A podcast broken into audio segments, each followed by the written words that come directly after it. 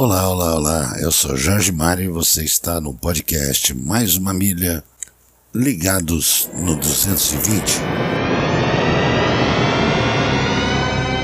E eu vou começar com uma pergunta. Você já agradeceu hoje pelo presente que Deus lhe deu? Porque pensa comigo, é ou não é um presente de Deus nós podemos estar aqui hoje vivos? O passado nós não podemos alterar.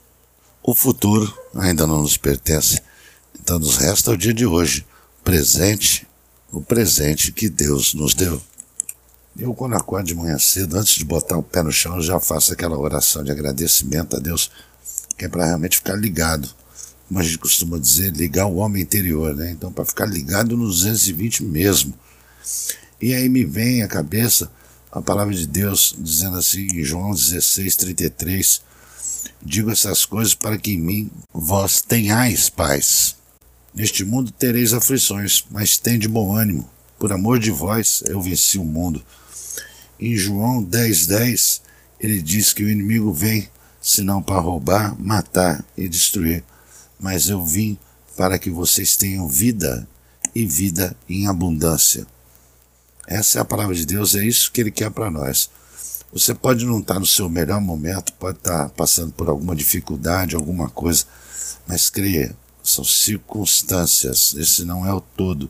Você tem que ter fé que essas coisas vão passar. Por exemplo, tem muita gente que tem problema de saúde e fica idolatrando a doença. Isaías 53, no versículo 4, diz assim: Certamente ele tomou sobre si as nossas enfermidades e sobre si levou as nossas doenças.